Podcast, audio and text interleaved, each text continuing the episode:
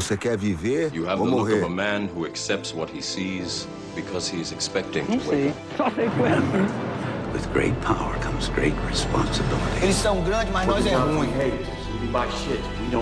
O sistema é foda. All the moments will be lost in time, like tears in que rain. juro. TalmaCast, o podcast do Cineclube Debates. Zuma Guerreiro, Zuma Guerreiro.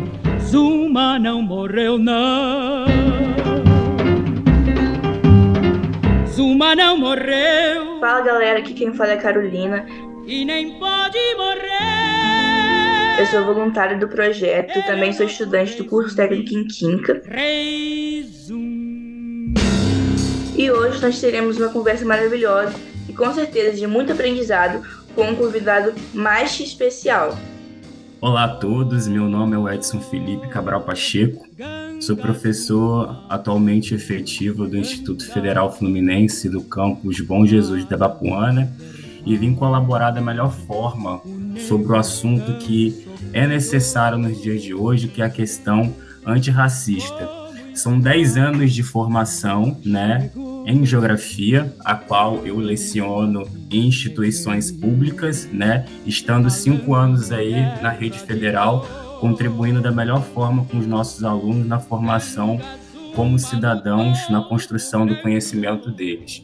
Então, atualmente eu trabalho com a linha de pesquisa Geografia das Relações Étnico-Raciais, com o intuito de tornar os nossos alunos cada vez mais cidadãos críticos, com o objetivo de levar todas as informações fora dos muros da escola. É isso, pessoal. Espero colaborar da melhor forma possível. Seja bem-vindo, Exxon. Nós do Maquete a gente agradece muito a sua presença.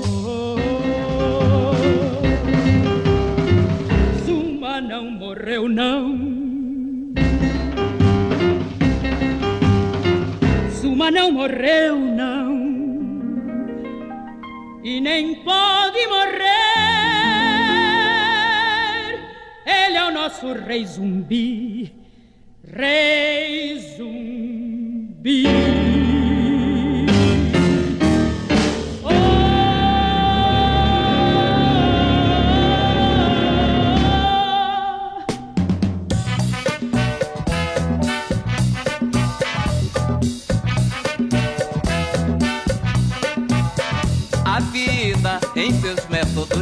Descalma. Vai com calma, você vai chegar.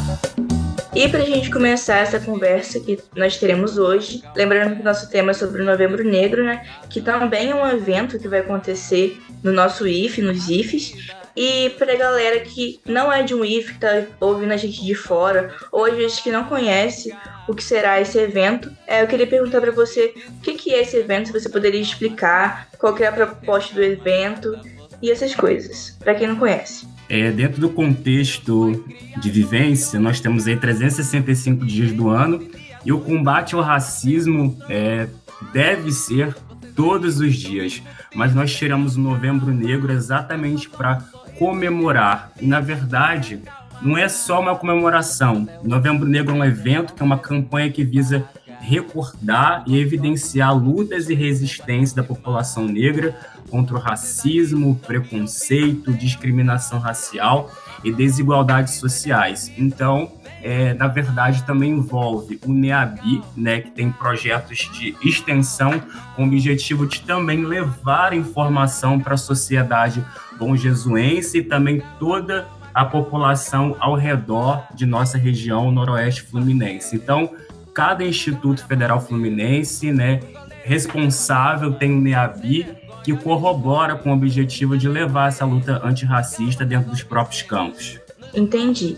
Então esse evento vai acontecer na nossa escola. Você já sabe os dias que vai ocorrer? Então, o evento vai acontecer nos dias 7, 8 e 9 de novembro, com ações que envolverá palestras né, presenciais e palestras também no nosso IFTube, que é uma página do nosso instituto via digital para democratização do conhecimento para outras pessoas via online. terá ações com desfile é, de beleza negra, é, oficinas de maquiagem, compreensão dos alunos através de café literário, oficinas com intuitos de ter uma visão crítica através do desenho, terá também é, batalha de slam, terá presença do André Marreta, que é um dos responsáveis pela capoeira, né, por um grupo de capoeira em Bom Jesus Itabapuana, entre outras ações com o intuito mesmo de evidenciar essas lutas e resistências dentro do nosso contexto aí de Bom Jesus Itabapuana e valorizar também os artistas locais e os intelectuais locais do nosso município. Entendi. Nossa, muito legal toda essa, essa atitude, né, de conscientizar os alunos, todos que vão participar lá. Tenho certeza que vai ser muito bom. Mas, voltando a essa questão do Novembro Negro, queria que você falasse também um pouco fora do IF, fora do evento IF. A sua percepção sobre Novembro Negro, como que você se sente sendo também um professor que você você é o orientador do NEABI, né? Então, o NEABI, primeiro queria, antes de explicar a sua pergunta, eu queria falar um pouco sobre o que é NEABI. Né? A história dos núcleos de estudo afro-brasileiros, que são os NEABs, N-E-A-B, é, vinculados a instituições de ensino superior do Brasil, tem início lá em 1959 com a criação do Centro de Estudos Afro-Orientais, o CEAO, CEAL, na Universidade Federal da Bahia, UFBA, e desde então, é, institutos públicos e privados passaram a criar órgãos é, responsáveis privilegiando essa sigla que é o NEAB, né? N-E-A-B.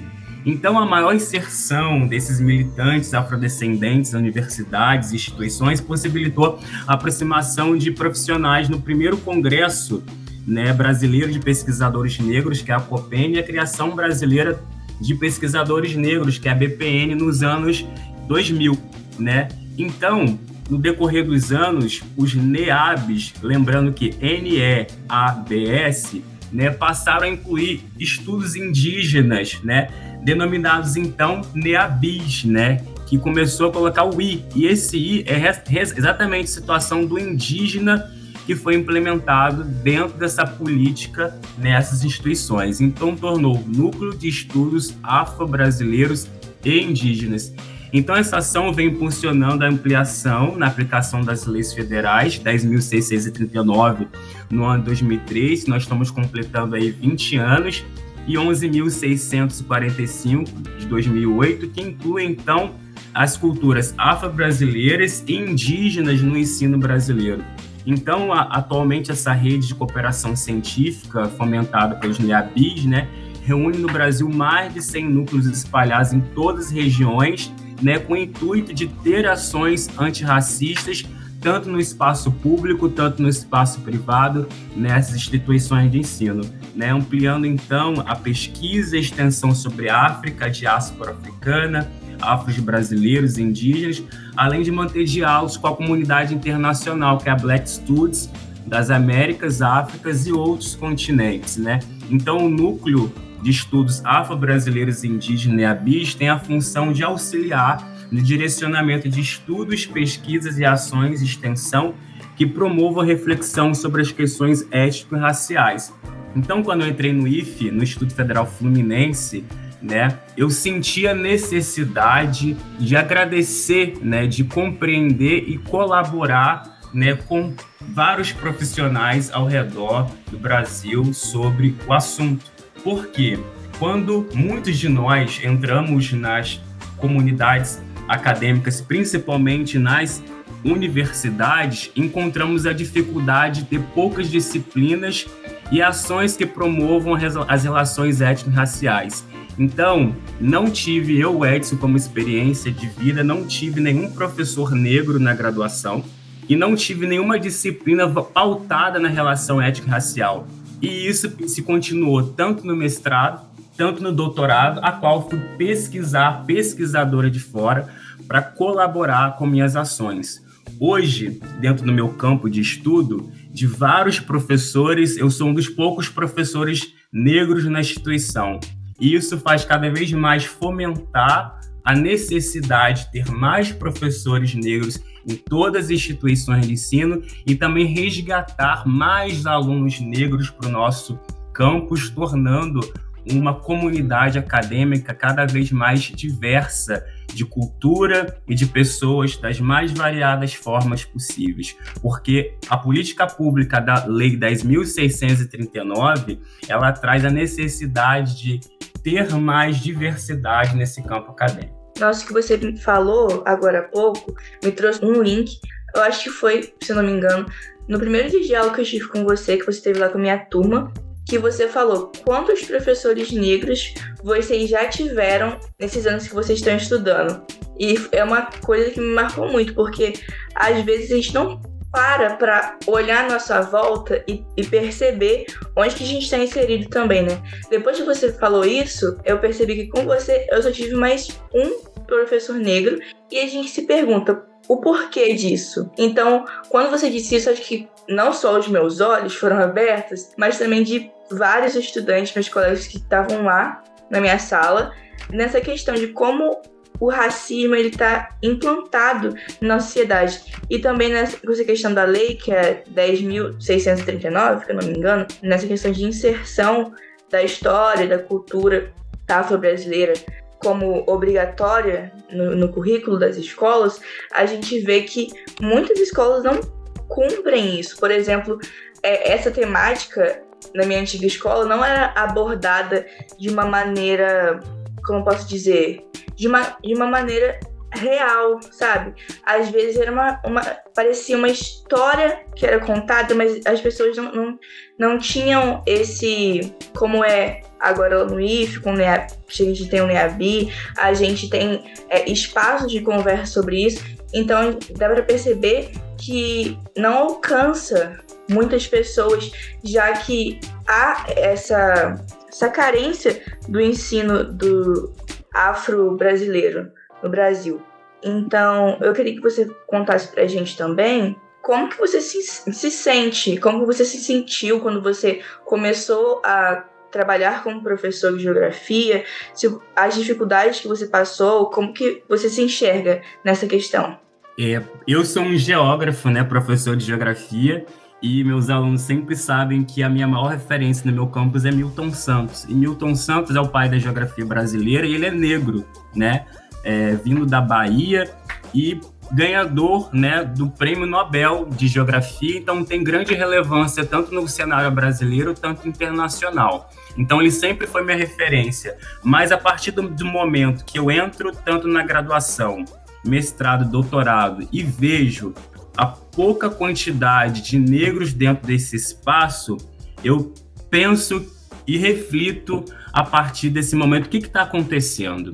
É necessário que mais pessoas negras estejam presentes nesses espaços. Então, por isso que eu falo com os alunos a questão da representatividade dentro desses espaços. E é muito importante ressaltar conceitos raciais para que a gente possa entender o contexto não só escolar, mas também o contexto brasileiro. Uma das questões é a palavra preconceito, que é ter ideias negativas ou estereotipadas sobre um grupo específico de pessoas, né? Eu já entrei em determinados espaços específicos, né, que de fato as pessoas não sabiam que era um professor, né? Simplesmente pela minha figura negra, então tive, teve uma visão estereotipada da minha pessoa, né? Então, preconceito, né? Uma visão. Será que muitos e muitos negros hoje no Brasil eles não se sentem a capacidade intelectual comparada a outros porque simplesmente sofreram preconceitos, né, de outras pessoas ao decorrer. E existe a discriminação, né, que é agir de uma maneira injusta ou desigual contra esse grupo por, por causa dessas ideias. Quantas e quantas pessoas foram discriminadas, né? Então existe um caso específico no Brasil é, relacionado ao, ao, à geografia do futebol, né? Aí com os casos de racismo no futebol que estão cada vez mais presentes.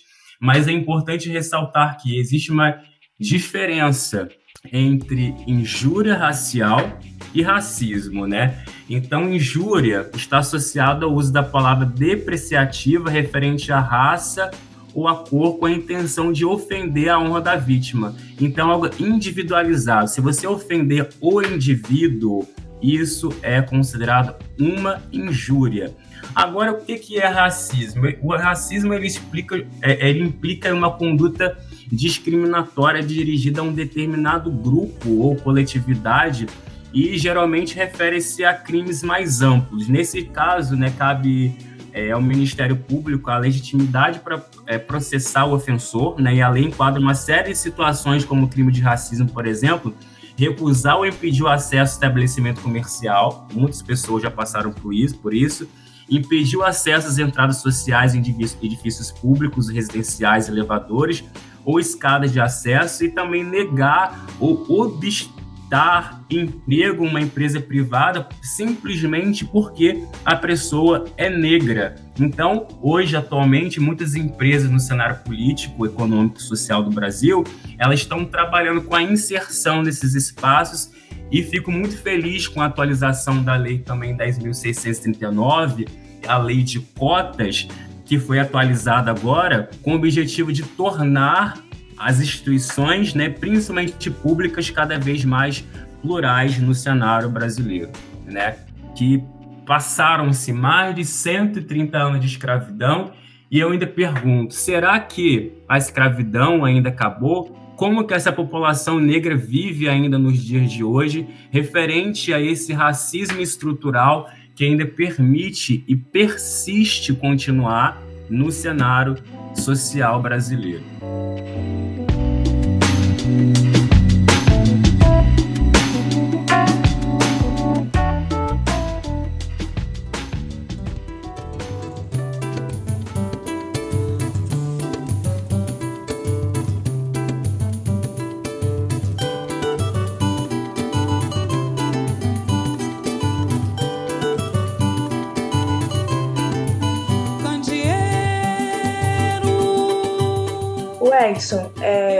Com essa. Como, como fala? Com essa. Não é nova lei de cotas, né? É uma atualização, vamos dizer assim? Não sei. Você acha que as, os estudantes negros, quando eles têm professores negros, isso ajuda esses estudantes? Como você acha que, ele, que isso influencia na vida, não somente acadêmica deles, mas no geral? Os negros entendem o que eles passam na pele. Então tem um vídeo no YouTube chamado Vista a Minha Pele, né? Então os negros entendem os negros que eles passam as vivências, as escrevivências que diz a autora é, Conceição Evaristo. E, é, e eu, Edson, no sentido do cotidiano, percebo que os alunos negros têm muito mais intimidade para conversar comigo por conta das próprias vivências que eu passei. Então, eu, como professor, né, falo exatamente da minha condição de vida.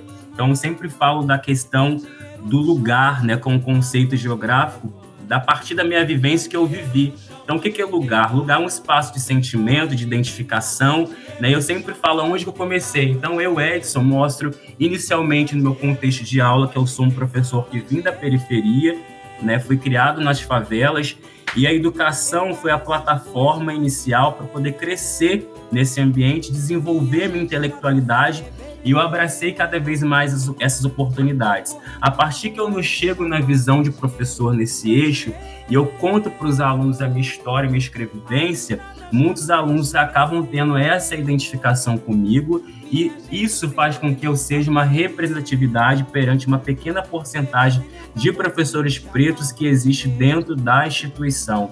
Porém, nem todos os professores que são considerados pretos são professores considerados antirracistas, né? Nem todos. Então, a ação antirracista tem que ser contínua, ter abordagens, né, e ter determinados estudos. Então, eu estudei bastante isso para poder aplicar na prática com esses alunos e entender também a condição de vida dos alunos para saber realmente o que ele passou. Então, a partir do momento que eu abraço a causa, né, que eu sou um militante e vejo a situação do aluno, eu observo cada vez mais como que a minha identidade, como que a minha metodologia antirracista pode aplicar no contexto de vivência daquele aluno e ele melhorar cada vez mais no sentido educacional dentro do próprio da própria instituição. Entendi. Will, você colocou um ponto. Gente, o Will tá aqui com a gente, é o bolsista do Toma Cash. Ele tá na gravação com a gente. E ele colocou um ponto muito bom que eu acho que merece ser falado. Fala pra gente aí, Will. Here comes a new challenger! E aí, gente, tudo bem? Para você que está escutando, caí de paraquedas aqui na gravação. Então, para quem não me conhece, né, para quem só escuta o TalmaCast, só me conhece pelas edições, é, é, bom eu falar também que, além do TalmaCast, eu produzo um outro podcast que a gente bate muito nessa temática é, racista e tudo mais. Não, não só racismo, né? Porque, tipo, às vezes, quando a gente vai falar a questão sobre a população negra no Brasil, a gente sempre fica batendo nessa tecla, mas uh, acho que a gente é, é, mais do que isso, né? Apesar de ser um lugar que a, a, gente foi colocado nesse lugar, né? Mas o que eu tinha falado aqui no, no chat foi que o, o Brasil ele demonstra isso de uma forma tão clara que, por exemplo, vocês estavam conversando aí sobre a questão de quantos professores pretos tiveram durante aí no IF, né, a Carol falando. Isso para mim é a mesma coisa no IF lá em Cabo Frio. Eu tive dois professores pretos, sendo que um é, pediu licença, então eu só tinha um. Eu faço um ensino superior de gastronomia em Cabo Frio, tá? E a matéria que o professor dava era sobre história afro-brasileira e história da fome, mas eram duas matérias é, optativas que não tem diretamente, assim, para quem olha, não tem tanta ligação com a gastronomia, apesar de ter, né? Porque a gastronomia ela não é só estar tá ali dentro da cozinha fazendo as coisas, mas mostra a disparidade que é com a nossa população, né? Tipo, de uma grade currículo, de uma grade de professores dentro de um curso superior, ter somente dois professores pretos, enquanto mais da metade da nossa população ela é preta, mostra tipo, como esse sistema ele, né, ele, ele já tá, é, já é racista desde, desde o começo, né? Uma coisa que sempre é negada pra gente é a questão do estudo, inclusive para chegar ali como ser professor e tudo mais. E, e dessa, dessa, também essa questão que são, serem duas matérias optativas, né? Que mesmo é vocês cursando gastronomia, vocês têm que saber de onde que vem aquilo que vocês estão fazendo, de que contexto que vem. Então, mostra, assim, um, um preconceito enraizado real, que já, tipo, não, não faz sentido algum. Talvez o Edson ele possa até falar melhor, mas hoje em dia a gente tem um termo que está se popularizando muito e para mim parece até que é uma forma de minimizar o, o racismo, sabe? Que é o como é que é o termo? É o racismo estrutural. Não, mas é porque isso faz parte do racismo estrutural. Às vezes isso me soa como, ah, não, sempre foi assim e tal, e, né? Faz parte da, da criação nossa ser racista. Às vezes me soa assim, entendeu? Existe, existe no campo acadêmico uma palavra chamada epistemicídio, que de fato é essa negação ao conhecimento das matrizes africanas dentro do contexto. É, eu, Edson, como professor, tive que buscar muitos conhecimentos fora do meu eixo escolar. Então, muitos programas de graduação e pós-graduação no Brasil, muitos dos alunos ainda sentem essa dificuldade de ter disciplinas pautadas nas questões afro-brasileiras e indígenas, porém também a falta de professores que entendam necessariamente do assunto. E aí muitos professores acabam passando do conteúdo de uma forma muito rápida e superficial, fazendo com que o curso, né, não esteja pautado efetivamente naquela situação, né, por não ter profissionais ali qualificados a ponto de estar é, relatando a situação específica desses determinados assuntos. É, vários e vários amigos de vários cursos já falaram de letras, né, de arquitetura, urbanismo e a arquitetura africana, quando vai ser falada, passa de uma forma bem rápida, superficial. E eu da geografia, né, tem como referências, né, professores de campos específicos, né? E hoje nós temos um grupo de professores específicos de geografias negras no Brasil que vem colaborando e aumentando a visibilidade da cultura negra nos cursos de geografia no Brasil e também nas disciplinas de geografia no Brasil. Cada vez mais esse espaço está aumentando, mas é um trabalho de formiga, né? A luta, ela é importante, ela é visível, né? É dolorosa, porém seguimos na resistência com o intuito de colaborar da melhor forma possível com os nossos alunos, né? E eu, Edson, na condição de professor, né, é, sempre pergunto para os alunos: e aí, mesmo eu, Edson, sendo professor preto trabalho com racismo, quais são os professores não pretos que trabalham com, com o assunto? Os alunos falam pouquíssimos, ou até mesmo não fala mas a ciência como um todo, ela já é eurocentrista, né? Ela coloca o branco na situação de protagonismo, valorizando principalmente os autores europeus. Então, eu, Edson, hoje trabalho com o decolonialismo, que é uma visão crítica à visão eurocentrista, visibilizando e tornando protagonistas do ensino o negro e o indígena nas abordagens específicas de se falar. Então, sempre, desde sempre nós estudamos lá que Princesa Isabel assinou a Lei Áurea em 1888, mas de fato, será que foi ela que, que libertou os escravizados dentro desse período? Né? Então, são situações que eu faço e levo os alunos a convidar a refletir dentro dos espaços escolares. O que você falou é muito importante da gente tirar, né, a gente quebrar, parar de utilizar essa visão colonialista da, da realidade, também se encaixa não somente nessa questão da luta negra no país, mas também de, de, de inúmeras questões em que a gente, a gente que eu falo, nós como sociedade, é, ainda, infelizmente, isso vê com olhares colonizadores, sendo que não, não somos nós. Então, uma coisa que você falou, é, de ser professor negro, é, trabalhando no, no Instituto Federal, eu também tenho duas professoras negras da minha família, que são a minha mãe e minha tia. E antes é, da gente gravar esse podcast, eu fui conversar com elas, né? Porque com certeza elas têm muita coisa para falar também sobre isso. E a minha tia conta que antes dela ser professora, dela conseguir fazer uma faculdade, porque ela já é uma pessoa mais velha, então as dificuldades de se inserir não somente no mercado de trabalho, você quer trabalhar profissionalmente, mas também uma faculdade. E ela me contou que com muita dificuldade ela conseguiu fazer essa faculdade que ela tanto sonhava de ser professora, mas que ela enfrentou diversas dificuldades. Em que, para ela fazer a faculdade, ela precisava trabalhar e nesse emprego que ela trabalhava, ela era extremamente desrespeitada pela patroa dela, que era uma mulher branca, rica e que na maioria das vezes a minha tia ela dizia que ela não podia almoçar na casa da mulher, não podia sentar à mesa com eles quando acontecia algum acidente, uma coisa que ela me marcou muito, que ela quebrou um copo da casa dessa dessa patroa dela assim a mulher já furtou, já, já foi extremamente preconceituosa com ela. E isso ela me contou assim, de uma, de uma maneira tocante, sabe? E a gente vê que isso não, não tem tanto tempo. E para ela se inserir no mercado de trabalho também foi difícil, não somente pelo fato dela ser uma pessoa negra, mas por ela ser uma mulher que estava se inserindo no mercado de trabalho.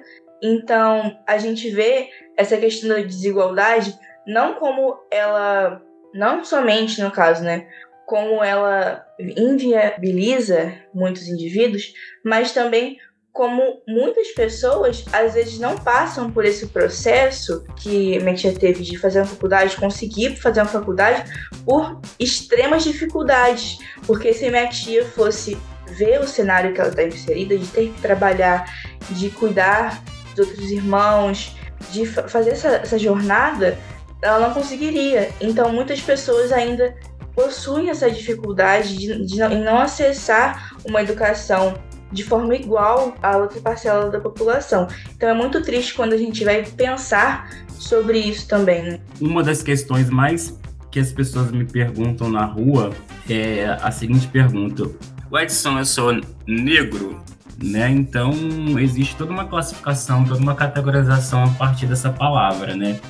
O IBGE, que é o órgão maior responsável da minha ciência, que é o Instituto Brasileiro de Geografia e Estatística, ele pesquisa né, é, a cor ou a raça da população brasileira com base na autodeclaração. Então, o último censo agora 2022, que está vendo os dados, os microdados, aponta a seguinte informação já, que 42,8% dos brasileiros se declaram como brancos. 45,3% como pardos e 10,6% se consideram como pretos. Então o IBGE coloca cinco cores: preto, pardo, amarelo, branco e indígena. Só que o movimento negro brasileiro ele utiliza a palavra negro para pessoas pretas e pardas, né? Então, na totalidade, somando os 45,53% de pardos e os 10,6% como pretos, já mostra que a maioria da população brasileira ela é negra, né? Muito e vem crescendo cada vez mais essa porcentagem. Então, no último censo, mostrou um aumento de 30% das pessoas que se estão autodeclarando negras. E isso é um passo muito importante no sentido que as políticas públicas e a comunicação vêm trabalhando exatamente essa situação no cenário brasileiro principalmente as novelas, né, filmes vêm retratando e hoje a população vem se caracterizando, né? Então, lá na década de 30, 40, né, existiam pesquisas que as perguntas eram abertas e as pessoas perguntavam às pessoas o que, é que você se considerava. A pessoa falava assim, ah, eu sou moreno, eu sou morena clara, morena jambo, e foram definidas mais de 100 cores nessas definições aí. Né? Hoje, né, se perguntar na atualidade o que você se considera, muitas pessoas ainda falam a palavra moreno. E por que moreno? Porque as pessoas tendem a fugir da palavra eu sou preto, eu sou negro, simplesmente por achar que a palavra é algo pejorativo, mas não é, né, uma questão cultural. E é muito importante ressaltar que nem todos os negros têm consciência racial. E isso está sendo implantado de pouco a pouco e ainda bem está melhorando essa consciência racial através de políticas públicas, através de conversas que deixa a população cada vez mais informada nesse âmbito. Você citou um ponto interessante, Edson, é a questão da autodeclaração, por exemplo, e e como isso afeta a gente como população. Voltando lá no começo da nossa conversa, né, de a gente estava falando de ver a gente como aluno ver professores pretos e tudo mais, as nossas referências, pelo menos a minha, né, lá nos anos 2000 por aí, era muito coisa é, assistir televisão. E como eu não me reconhecia né, é, nas programações de TV e tudo mais, demorou muito tempo para eu entender, por exemplo, que eu era uma pessoa preta. É, a gente ainda sofre esse problema você está citando aí de se reconhecer como preto, porque até então, né, tipo, apesar de sofrer racismo na escola e tudo mais, várias situações, né, que isso aí quem é preto acaba passando. E só, tipo assim, ter esse despertar que a, a, gente não nasce, pelo menos eu não nasci preto, eu me descobri preto durante a minha vida. Isso é, é para mim essa concepção hoje ela é muito absurda. Verdade. É, no quesito rede de comunicação, nós temos a Globo, que é uma das principais plataformas, né, emissoras de televisão do mundo nós tivemos a Thaís Araújo como a primeira protagonista preta de uma novela, né? Então muda-se o pensamento de ter cada vez mais autores negros nos filmes da Globo, tanto nas novelas. E aí teve uma novela agora que foi chamada Vai na Fé, que se tornou uma das principais novelas da Rede Globo, simplesmente pela grande quantidade de atores negros né, e pardos, do, pretos e pardos dentro do contexto da novela, mostrando assim uma, uma novela plural em que as pessoas se reconhecem como cidadãos negros, cidadãos negros no contexto de vida, né? Então, dentro do contexto de infância, quantas e quantas crianças ainda não se reconhecem como crianças negras? Então é todo um trabalho, né? Na década de 90 e nos anos 2000, tinha muitos relatos que muitas meninas não tinham uma grande referência de bonecas negras, né? Então nós tínhamos aí festas de Branca de Neve, Cinderela, não tinha uma princesa negra. Então teve até uma grande discussão na Disney a respeito de trazer mais personagens negros dentro desse contexto comercial.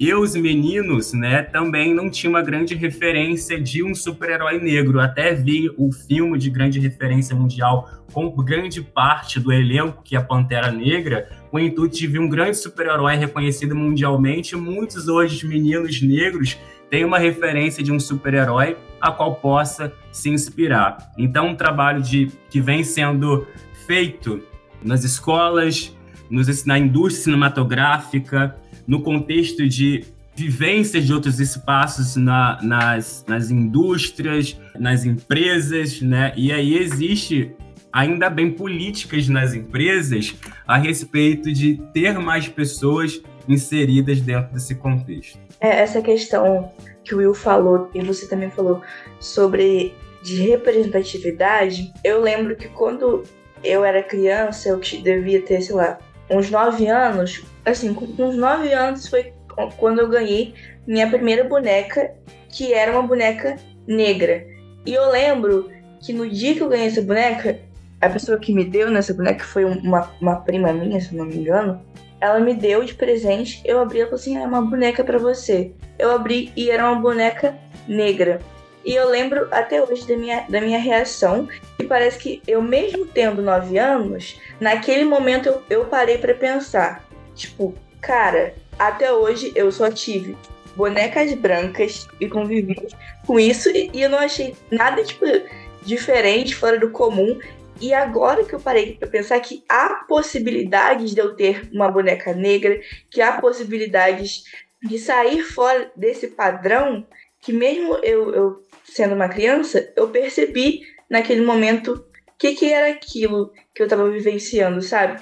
Então, é, hoje em dia está melhorando essa questão, mas ainda há muita luta, né? Já que muitas pessoas elas, elas não, não têm acesso a essa representatividade. Muito bom, Carol. E aí, dentro dessa interrogação, né, existe uma pergunta. E aí, o Edson, é consciência negra ou consciência humana, né? Logicamente, eu como professor de geografia, eu falo, não, é consciência humana, é consciência negra. Então é muito importante que eu pare esse momento para poder falar sobre isso, que o dia existe um dia nacional, né, da consciência negra que é celebrado lá em 20 de novembro, que é incluído nos calendários escolares em foi incluído em 2003, quando a obrigatoriedade do ensino da história e cultura afro-brasileira virou lei, né? Então, a origem da data carrega o mesmo motivo que lá em 2011 um novo decreto foi afirmado como um Dia Nacional de Zumbi, que é um líder do Quilombo dos Palmares e ícone da resistência negra no Brasil. Então, o Zumbi, ele morreu lá em 20 de novembro de 1695. E não se trata, porém, de um feriado nacional. Então, cada estado tem sua própria legislação específica sobre. Então, para além dos detalhes oficiais, é verdade que o movimento negro se coloca como crítico do dia 13 de maio, que é o dia da Lei Áurea, e as pessoas tendem a comemorar né, a libertação dos escravizados, que foi assinado pela princesa Isabel há mais de 130 anos atrás, marcando, entre aspas, o fim da abolição da escravatura. Mas o principal motivo para não se comemorar essa data no, no primeiro semestre é que não foram criadas políticas públicas para inclusão no negro na época, né? Ou seja, pelo contrário, né? Isso, ou seja, o fim da escravidão não gerou uma melhoria na qualidade de vida desses trabalhadores rurais na época, como direitos trabalhistas, acesso à educação, e eles continuam à margem da sociedade até os dias de hoje. E aí, como o professor Silva Almeida fala, existe um racismo estrutural persistente mesmo com o fim da abolição da escravatura. Então, a conquista de direitos por essa parcela da população brasileira, aliás, é bastante recente. Então, a política de cotas raciais é uma delas, né?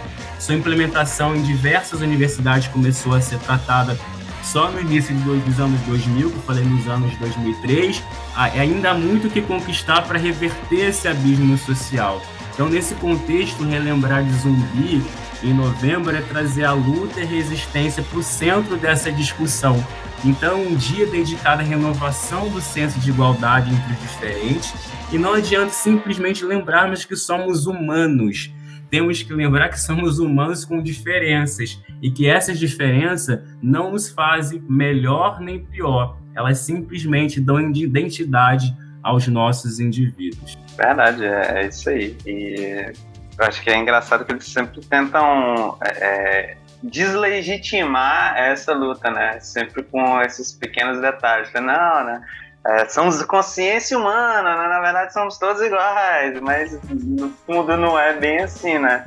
É, inclusive depois aí da Lei Áurea, teve muita coisa que aconteceu depois, principalmente é, é, é a chegada de imigrantes, né? a facilitação do, dos imigrantes para esse processo de tentar deixar o Brasil mais branco e tudo mais, e a coisa foi piorando por muito tempo, né? Não, exa exato, o processo de embranquecimento no governo de Vargas com o objetivo de tornar a sociedade mais embranquecida foi um grande projeto existencial né, no Brasil. Né? Então, existem outros países que houve a, o genocídio muito forte, principalmente dos indígenas, que é o caso da Argentina, hum. né, que é um país nosso vizinho, em que o negro só entrou no contexto do censo nos últimos anos aí, depois de longa história do contexto da Argentina, em que houve uma, uma grande migração de haitianos para o contexto da Argentina.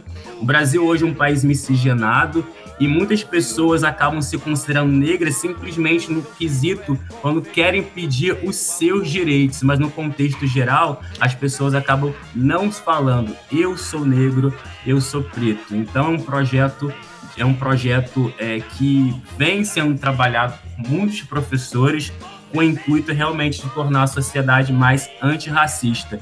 Então, muitas pessoas acabam dizendo que não são racistas, mas na final, o que considera elas não serem racistas, né? Existe, na verdade, um projeto inicial, né, de transformar através das palavras a questão do antirracismo, né, que de fato precisa ser resgatado através de conversas, rodas de conversa, palestras, né? Porque não adianta você falar, eu tenho um amigo negro. Não importa que você tenha um negro, isso não faz com que você se torne um não racista. É necessário ter as atitudes, as políticas, falar, abordar, combater através de ações concretas. Né? Porque as pessoas falam assim, eu tenho um amigo negro, né? Eu não, eu não sou racista, né? Até tenho amigos. Sim, tem, tem, tem até parentes que são negros. É. Negro! Sim, eu sei, sou negro! Negro, negro! Eu sou negro, negro, mas ninguém vai resumir.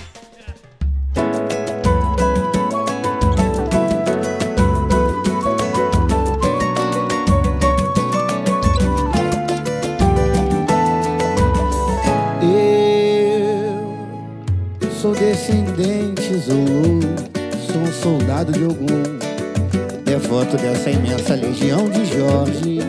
E eu acho que um outro ponto importante, não sei se a Carol já vai encaminhar para o final ou não, como é que tá as perguntas dela, mas tem um outro ponto importante também, que aí fica até um. Não é bem uma crítica, assim, né? Em conversa com outras pessoas, a Luísa Mandela, que ela gravou um podcast comigo lá pro WhatsApp, ela fala que em novembro o cachê dela para fazer palestra ela triplica porque ela está cansada de ser só convidada para fazer palestras em novembro, por conta do Novembro Negro e tudo isso que a gente está discutindo aqui. E é, é bom lembrar também que tipo a gente quer ser convidado para falar de outras coisas também, né? Não só de racismo, né? O, Edson, por exemplo, para falar da, da área dele, de geografia, tudo bem que não tem como a gente não tocar nisso, porque nossos corpos são atravessados diariamente por conta do racismo, mas é importante frisar que a gente tem muito mais para falar que não seja só racismo, né, Edson?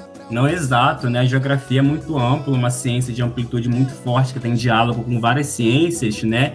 E eu trabalho com eu sou da geografia cultural, então a cultura é um dos temas mais amplos e complexos que existe. Então é importante que nós, como os intelectuais negros, sejam chamados também para outras questões e isso é válido dentro do contexto. E nem todos nós, também muito importante ressaltar, somos obrigados a falar o tempo todo sobre racismo, né? É, porque existe uma, uma interrogação sobre esse assunto, né, como se todos os pretos fossem grandes pensadores sobre o assunto. Todos nós não somos, isso é uma construção, né? Ser preto é uma construção social existente. Então, é, é, muitas pessoas hoje estão evoluindo nesse aspecto, estão aprendendo cada vez mais.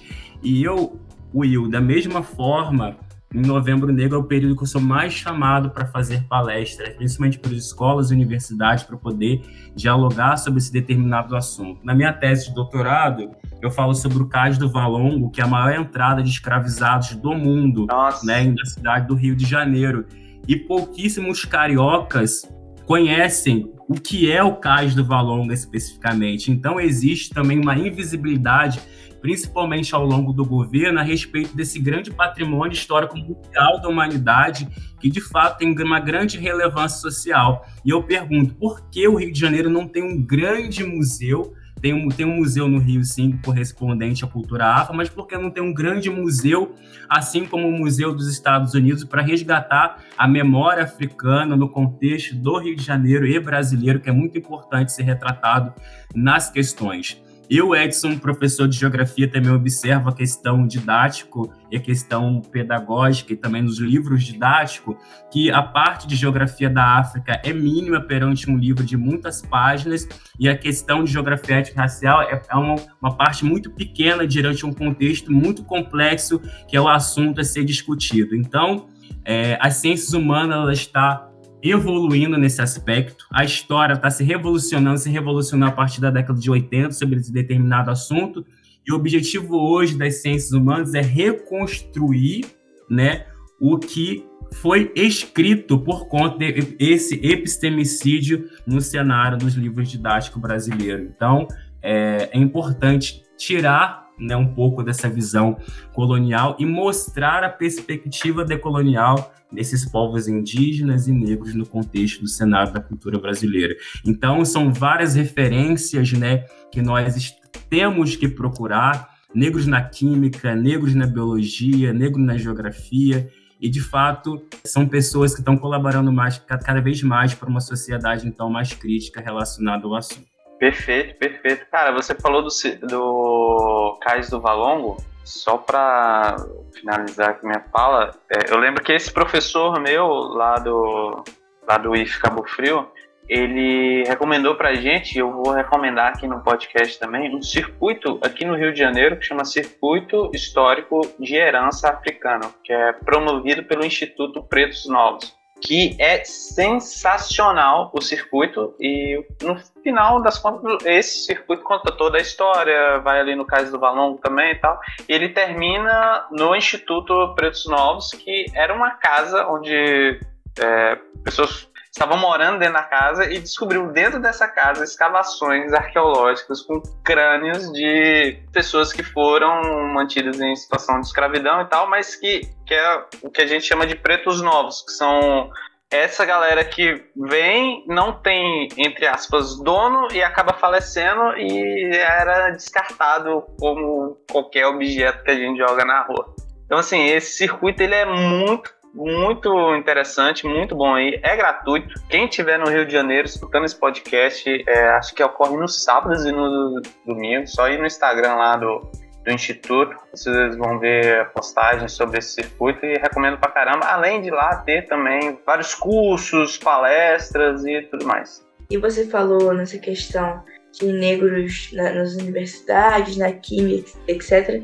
E me deu a lembrança que no último estudo químico que teve lá no IF, que foi esse ano, é, a gente tinha que fazer uma, uma roupa com materiais reciclados, assim, é, sustentável, uma, uma, nessa, nessa dinâmica. E o meu grupo, ele optou por fazer uma roupa e a gente fez, a, parte, a gente não, né? A Alana, segundo TQ, ela conseguiu fazer essa roupa e a gente representou na roupa diversos cientistas e químicos negros que não é passado pra gente, enquanto a gente está estudando no curso, nem nada disso, mas que descobriram diversos elementos da, da, tabela periódica e outros conhecimentos, não só da área da química, mas a gente focou mais com isso, de outras áreas do conhecimento e que não são passados para nós. E também, se a gente não tivesse pesquisado a fundo é, para fazer a roupa, a gente também não iria conhecer provavelmente. Então, acho que foi muito importante não somente para a gente que foi do grupo, mas para todo mundo que estava participando nesse dia. Foi bem interessante, na real. É, são vários, né? É, Alice Ball, da Química, é grande importância. Nós temos a, a Mary Mayner que estudou os efeitos colaterais do, os efeitos do colesterol do cigarro na saúde cardiovascular e de fato, né, se não nós não interrogarmos os professores e não pesquisarmos, acaba que esse assunto acaba sendo batido, não acaba sendo falado no contexto escolar, né? Então, talvez é, dentro da questão de, de perspectiva, é muito importante que essa questão seja também tem uma preparação de muitos professores, né? Tem um grupo de pesquisa, tem um palestra para preparação desses professores, para esses professores também repassarem. Então, esse é um dos grandes desafios da Lei 10.639, que de fato precisa caminhar mais nesse aspecto de ter formação desses professores para poder passar para os alunos esse conteúdo. Será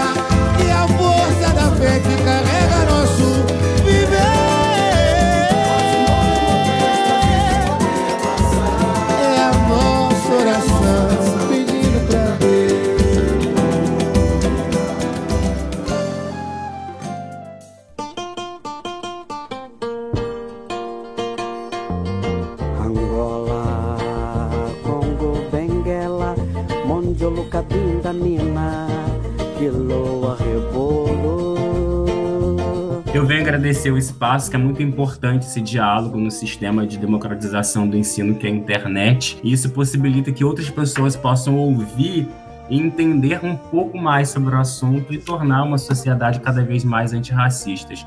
Então, é, eu, Edson, tenho meu Instagram, arroba Edson Felipe, que retrata aos poucos sobre a cultura afro-brasileira com o intuito de colaborar da melhor forma. Então, um encontro acessível né, para as pessoas poderem mandar mensagem e colaborar da melhor forma possível com minhas pesquisas, a qual trabalho no Campus Bom Jesus, com ensino integrado, e também no Campus Centro, Instituto Federal Fluminense Campus Centro, com a graduação, com o intuito de colaborar com, a pessoa, com o pessoal. É isso. A gente que agradece a participação hoje, tenho certeza que não somente eu e o Will, mas todos que estão ouvindo a gente nesse momento aprenderam muito é, sobre toda essa questão e a gente também está muito feliz com a sua presença, com a presença do Will. Bom, eu queria agradecer o convite por participar. Eu estava aqui só de ouvido né, na, na gravação e a Carol me, me puxou para falar aqui.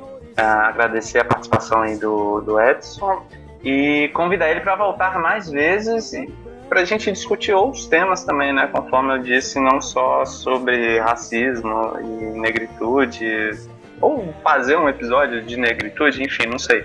Convidar quem está escutando a gente a conhecer também o, o podcast Voz Afro, que é um podcast que eu ajudei a criar, eu edito também, igual aqui o TalmaCast, mas ele é voltado para falar da cultura preta, é, de empreendimentos também.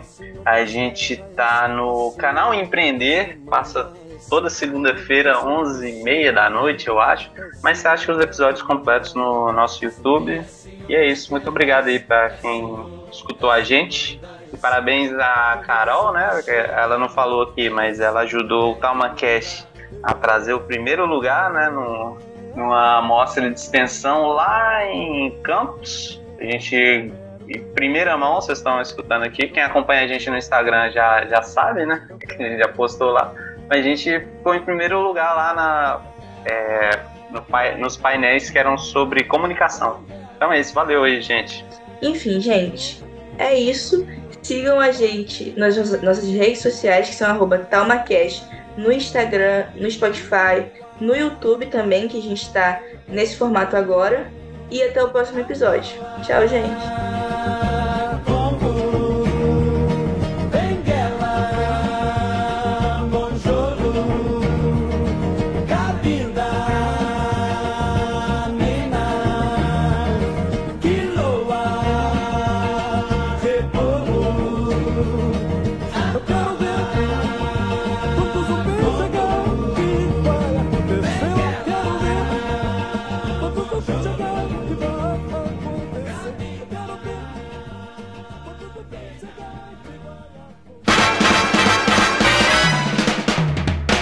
Você ouviu o TalmaCast, o podcast do Cineclube Debates.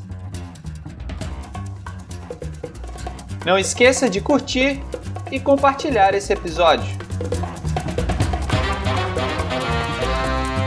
Os links para seguir a gente nas nossas redes sociais e o link do site para acompanhar o projeto está aqui na descrição.